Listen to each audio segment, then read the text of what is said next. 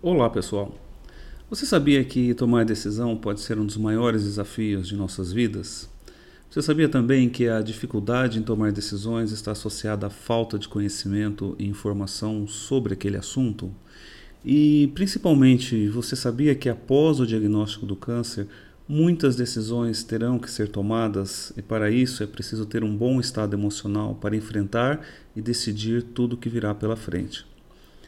Eu sou Reinaldo Lima, psicanalista clínico e terapeuta oncológico, e hoje nós vamos falar sobre como tomar decisões após o diagnóstico de câncer e sobre as principais decisões a serem tomadas durante o tratamento oncológico. Para isso, eu separei alguns temas para te ajudar a entender o processo de decisão nesta fase.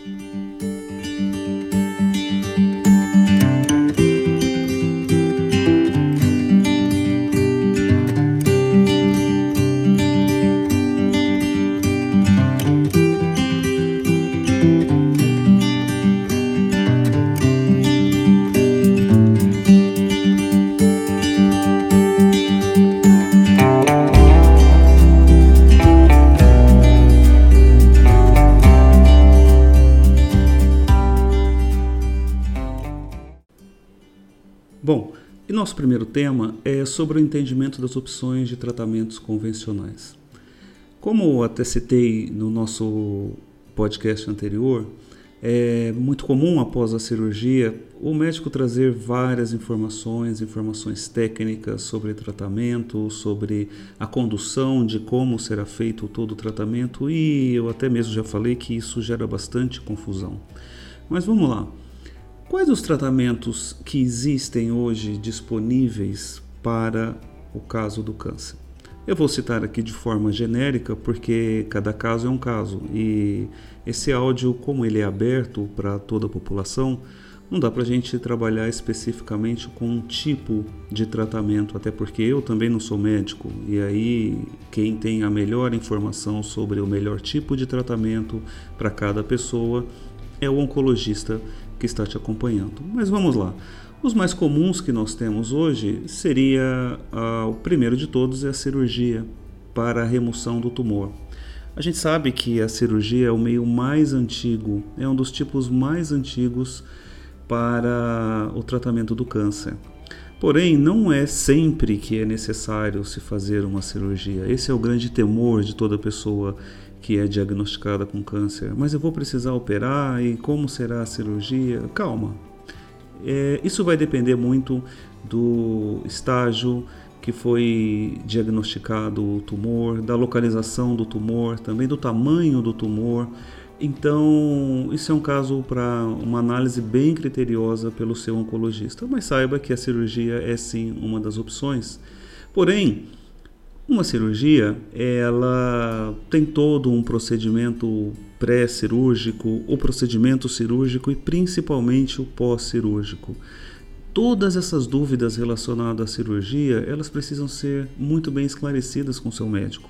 Então, antes de qualquer é, de ficar receoso ou ter medo ou ficar com ansiedade, sente com seu médico, detalhe todo o procedimento. Explique para ele se, por exemplo, você vai ter dor após a cirurgia. Explique como é o processo pós-operatório, como é um processo de cicatrização, enfim. Ele vai poder te auxiliar no entendimento deste tratamento específico. Seguindo aqui para os tratamentos, nós temos também um segundo mais comum, que é a quimioterapia.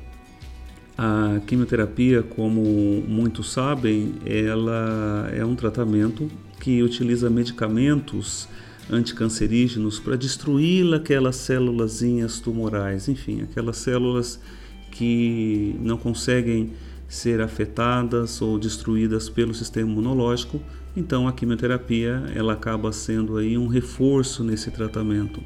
Porém, por ele ser um tratamento sistêmico, é, o grande inconveniente da quimioterapia é que ela vai afetar não somente as células cancerosas, mas também as células sadias do seu organismo. por isso que os efeitos colaterais de uma, de uma quimioterapia eles são bem significativos e nesse momento sim que a pessoa muitas vezes se percebe doente, se percebe em tratamento, não pelo tratamento em si, mas pelos efeitos colaterais que uma quimioterapia pode trazer. Então, neste caso, de novo, busque informação. Existem hoje inúmeros tipos de medicação de quimioterapia, tem uma dosagem específica, tem a interação medicamentosa. Então, para tudo isso, antes de você tirar suas conclusões e convicções no sentido, ah, eu vou fazer quimioterapia e então eu vou sofrer, ou meu cabelo vai cair, ou eu vou passar muito mal, não é bem assim que funciona é importante você tirar as dúvidas com o seu médico para que ele possa esclarecer de acordo com cada medicação, de acordo com cada tipo de tratamento quimioterápico que ele vai utilizar para que para analisar como que o seu corpo vai responder àquele tratamento. Então não tenha medo, lembrando novamente que o segredo está no conhecimento, o segredo está nas informações. Um outro caso, um outro tipo também de tratamento é a radioterapia, que é um tratamento também muito comum. E a radioterapia é basicamente o uso de radiações para destruir ou inibir o crescimento de células anormais que formam o tumor.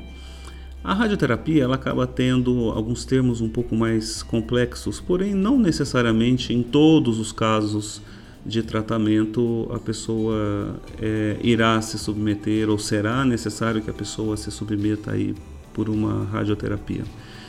Novamente, é importante que o seu médico também esclareça os procedimentos e quando vai ser feito cada tipo de tratamento. Para casos mais complexos, muitas vezes é recomendado a cirurgia, a quimioterapia, a radioterapia, mas não necessariamente nessa ordem. Então, o seu médico é a pessoa mais competente para auxiliar você nessas, nesses esclarecimentos. E além desses três principais, que é o que a gente mais escuta falar, existem também a hormonioterapia, é, que é uma modalidade de tratamento com o objetivo aí de impedir as ações de hormônios de células sensíveis. A hormônio é muito comum nos casos de câncer de mama e câncer de próstata, onde os hormônios, tanto masculino quanto feminino, eles têm uma influência muito grande no desenvolvimento desses tumores. Então essa é uma terapia também é, que hoje ela já está disponível e é importante que você tire as dúvidas também com o seu médico. Temos aí a terapia alvo, que é um tipo de tratamento também aí sistêmico, ou seja, é um tratamento bem amplo que utiliza as medicações é, alvo, né, bem a nível molecular, e eles atacam especificamente e preferencialmente alguns elementos encontrados aí nas superfícies ou no interior das células cancerígenas. Então, é uma terapia também, ela é um pouco mais recente, porém é uma terapia é, que já está disponível no mercado. E é importante também saber se no seu caso, no seu tipo de tratamento, a terapia-alvo também é, está disponível.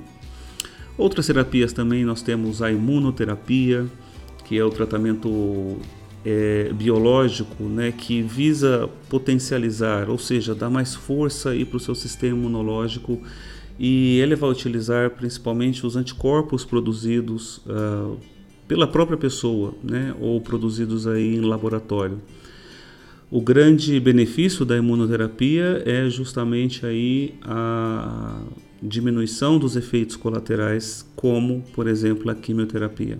Mas também a imuno não é um tratamento que está disponível aí para todos os tipos de cânceres ou para todo tipo de pessoa.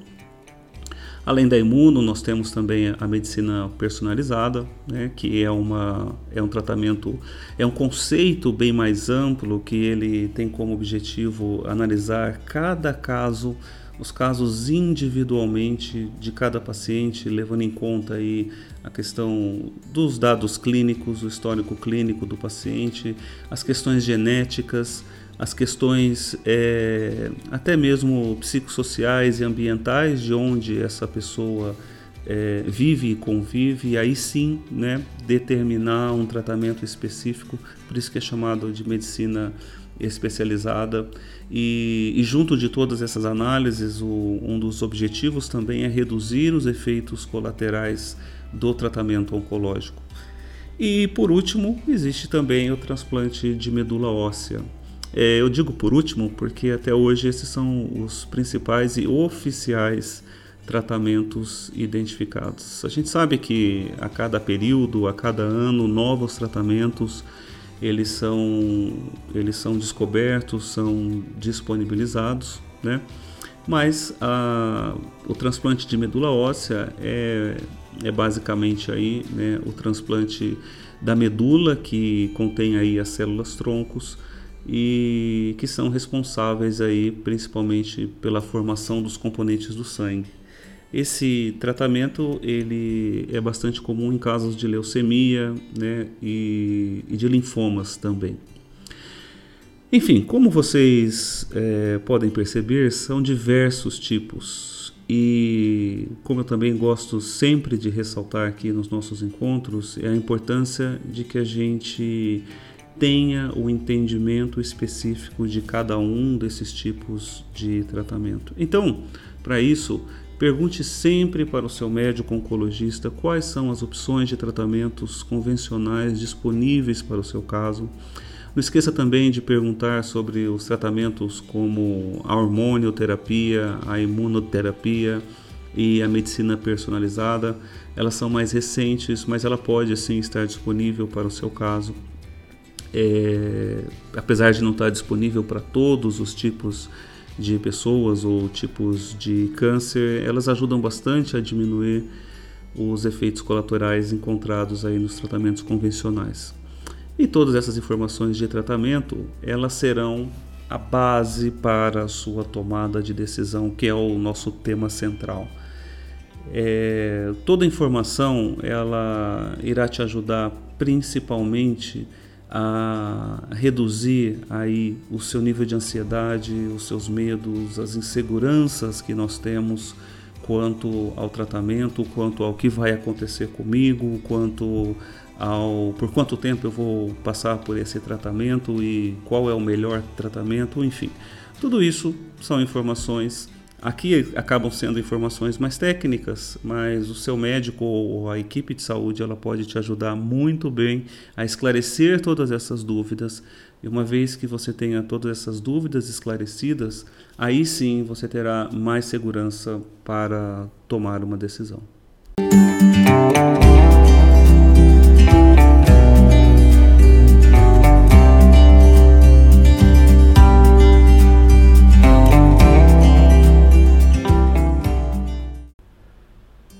Nosso segundo tema, nós vamos falar de algo que é essencial para a tomada de decisão, que é basicamente a confiança que você tem ou que você deveria ter na sua equipe de saúde e principalmente no seu médico, tanto o seu médico, o especialista e assim como também o seu oncologista. Porque a confiança é um dos principais temas e ele também faz parte aí dos pilares da tomada de decisão. Porque basicamente um tratamento oncológico ou um tratamento de qualquer doença crônica, você precisa confiar no seu médico. Você precisa confiar naquela equipe que você está entregando às mãos deles a sua saúde, você está entregando a confiança mesmo de que aquele procedimento que ele está propondo, seja uma cirurgia, seja uma quimioterapia, seja radioterapia, seja uma medicação que o médico prescreve, você precisa ter confiança nisso. Então, eu sempre questiono as pessoas que eu faço acompanhamento de tratamento oncológico sobre qual nível de confiança eles possuem no médico, na equipe de saúde. Porque sem essa confiança e começar um tratamento dessa magnitude na incerteza, isso certamente vai nos gerar, nos gerar alguns conflitos, algumas é, inseguranças muito grandes e aí virá aquele sentimento de medo no sentido de será que isso vai dar certo? Será que não vai dar certo? Será que o médico está fazendo a coisa certa? Bom, eu já falei no nosso primeiro tema que não existe 100% de certeza para nada, né? Uma vez que cada tratamento proposto por um médico depende aí do biotipo de cada pessoa e cada pessoa responde diferente a uma forma de tratamento específica mas confiar no seu médico, confiar na equipe de saúde é o mínimo que você precisa fazer e é a segurança mínima que você precisa ter para você tomar uma decisão no sentido de fazer ou não uma cirurgia, no sentido de seguir adiante ou não com um tratamento quimioterápico, por exemplo. Então, tenha isso em mente. Busque essa confiança. Seja essa confiança que ela virá através do que o seu médico vai falar, através das informações que você vai conseguir de outros médicos ou até mesmo através do lado né, mais humanizado que o seu médico pode trazer dentro das conversas que ele vai poder é, te proporcionar para esclarecer as dúvidas, por exemplo. E as dúvidas nós já falamos no tema anterior, mas a confiança ela é essencial. E ter confiança na equipe de saúde, eu quero também pontuar algo aqui que também lembra que a responsabilidade sobre o tratamento é sua, é nossa. Né? O fato do médico prescrever um tratamento, prescrever um, um procedimento né, realizar um procedimento como uma cirurgia não quer dizer também que ele é todo responsável aí pelo seu processo de cura ou não dentro do seu tratamento. Lembra que a confiança ela faz muito mais parte de um estado emocional, né, do quanto você se sente confortável quando o seu médico te passa uma informação, quando o como você se sente após você sair da consulta, após você ter tido todas as suas dúvidas esclarecidas. Essa é a confiança que você precisa ter para tomar uma decisão. E enquanto você não tiver essa confiança, busque um profissional, busque uma equipe de saúde que vai poder te proporcionar essa confiança e te dar toda essa clareza e aí sim te dar essa tranquilidade para que você possa então tomar uma decisão. Mas é, só não siga adiante se você não se sente confortável quanto à confiança passada. Mas lembre-se, a responsabilidade sempre será sua.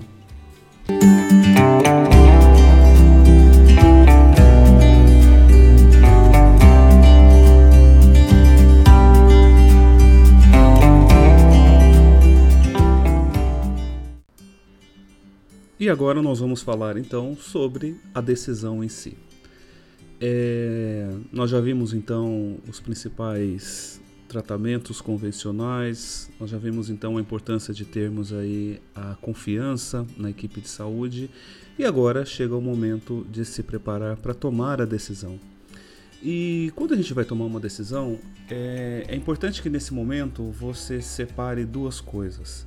A primeira são os fatos que são fatos? São todas as informações que você levantou ao longo das suas pesquisas, sendo elas pela internet, das suas conversas com os profissionais, daquilo que o seu médico te passou, todos os fatos do que está acontecendo com você e do que pode acontecer com você de acordo com cada tratamento. E separar esses fatos das nossas vontades. O que são as vontades? É sempre aquilo que a gente então quer, é tudo aquilo que a gente acaba. aquilo que a gente gostaria que fosse, gostaria que acontecesse.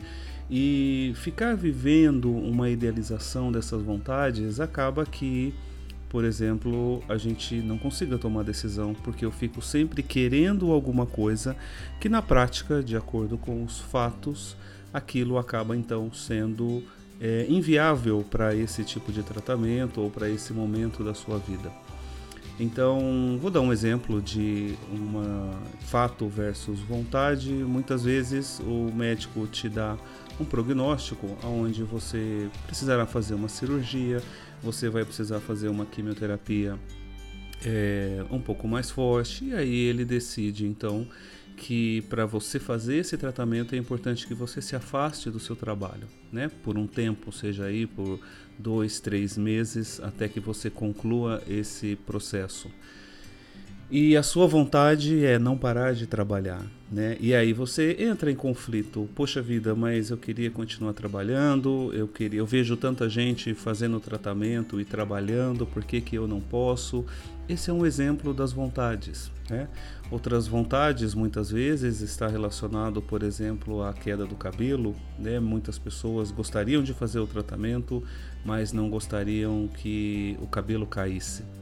Bom, não é todo tratamento que o cabelo necessariamente cai, mas é importante entender que esse é um momento, esse é uma fase que durante o tratamento o cabelo sim ele vai cair e para isso existem diversas alternativas, mas acabando o tratamento o cabelo volta a crescer normalmente, né?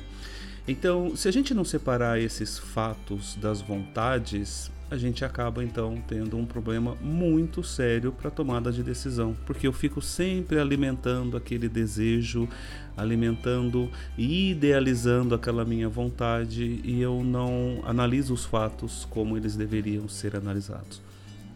Separou vontade, separou os fatos, aí então você vai refletir sobre a decisão do seu tratamento, tire um tempo, tire um período mas reflita, converse com você nas suas orações, nas suas meditações, nas suas crenças. Você é, reflita, né? tire um momento da sua vida para você refletir sobre o que está acontecendo com você, sobre o que vai acontecer com você e sobre a importância de você tomar a decisão. E caso você não esteja conseguindo, mesmo assim, com todas essas informações, com a segurança do médico, com os fatos, ter separado aí as vontades, de durante as suas reflexões você perceber que você não está conseguindo tomar a decisão, é importante que você busque uma ajuda especializada. E para isso, existem diversas formas de buscar essa ajuda. A primeira delas é a sua própria equipe médica. É conversar com o seu próprio médico, com os seus profissionais que estão te acompanhando e esclarecer para eles, não necessariamente esclarecer, esclarecer a sua dúvida, mas também buscar deles um pouco mais de segurança e buscar deles entender por que, que você não está conseguindo tomar essa decisão. Caso aí o trabalho da equipe médica não seja suficiente, é, lembre você, a gente já falou isso num tema anterior, você pode buscar uma segunda opinião. E mesmo assim, com o esclarecimento da sua equipe médica, com uma segunda opinião de uma outra equipe médica, de um outro médico, você ainda não conseguir tomar a decisão, é muito provável que você precise de uma ajuda psicológica. É, e aí sim é importante você buscar um psicólogo, você buscar um terapeuta. Existem é, diversos profissionais, inclusive especializados aí na área da oncologia. Os, os bons centros de tratamento oncológico das grandes cidades possuem também uma equipe multidisciplinar, incluindo um psicólogo ali para ajudar é, e acompanhar as pessoas em tratamento. Então você também pode buscar uma ajuda psicológica é, para você entender o que está acontecendo com você, né? É, da onde está saindo essa insegurança, da onde está saindo esse medo e nisso só um profissional qualificado pode te ajudar. Então é, busca sua equipe médica, busque uma segunda opinião e se não estiver conseguindo ainda busque um apoio psicológico para você entender. E aí sim, o psicólogo ou um psicanalista, um terapeuta especializado aí na oncologia, ele vai conseguir é, te ajudar dentro desse aspecto do que está acontecendo, dentro dos seus principais medos, dentro daquilo que você teme durante o tratamento e aí fazer um trabalho bem mais orientado, te dando aí capacidade para você não só tomar a decisão, mas para que você enfrente também todo esse processo de tratamento de uma forma positiva e de uma forma necessária para a cura da sua doença. Com tudo isso em mãos, tome a decisão. Né? O, a gente vê muito né, nos aspectos de tomada de decisão, e eu, dentro do consultório, vejo grande parte dos conflitos das pessoas hoje está na incapacidade ou na inabilidade de tomar uma decisão, seja ela qual for. Então, tomar uma decisão ela requer muito de nós, não apenas conhecimento, como nós vimos, mas também é, a capacidade aí de enfrentar barreiras, de enfrentar medos e também maturidade psicológica. Mas eu vejo muito que é, do retorno que eu tenho das pessoas com quem eu, eu trabalho, que nunca vai existir aí a decisão certa, a decisão 100% correta. Decisão é decisão. E a pior decisão, nós costumamos falar, é aquela decisão que não é tomada. E mesmo assim, você não tomando uma decisão, já é tomar uma decisão. Mas isso está um pouco confuso, eu vou deixar esse tema para um, um encontro, um áudio que eu vou gravar aqui para vocês só nesse aspecto dos medos associados às decisões da vida como um todo. Mas tome a decisão. Isso é o grande fator diferencial no seu tratamento nessa fase inicial do diagnóstico, de acesso às informações sobre o tratamento. Tome a decisão e a gente só precisa saber que primeiro vem a decisão e depois vem todos os resultados. É, não adianta você querer resultado antes de tomar a decisão. Não, primeiro a decisão e depois vem os resultados e você não vai ter resultado nenhum se você não tomar uma decisão. Ou seja, resultado relacionado à qualidade de vida, resultado relacionado aí ao se o tratamento deu certo ou não, ou se aquele tratamento foi o mais adequado ou não. Isso só vai acontecer se você primeiro tomar uma decisão. E lembre-se também, somente dê consentimento para o médico ou para qualquer tipo de tratamento para aquilo que você está 100% seguro. Se você ainda tem insegurança, se você ainda tem medos, se você ainda tem receios, não dê consentimento, não faça, mas também é, não deixe com que isso impeça que você tome a decisão.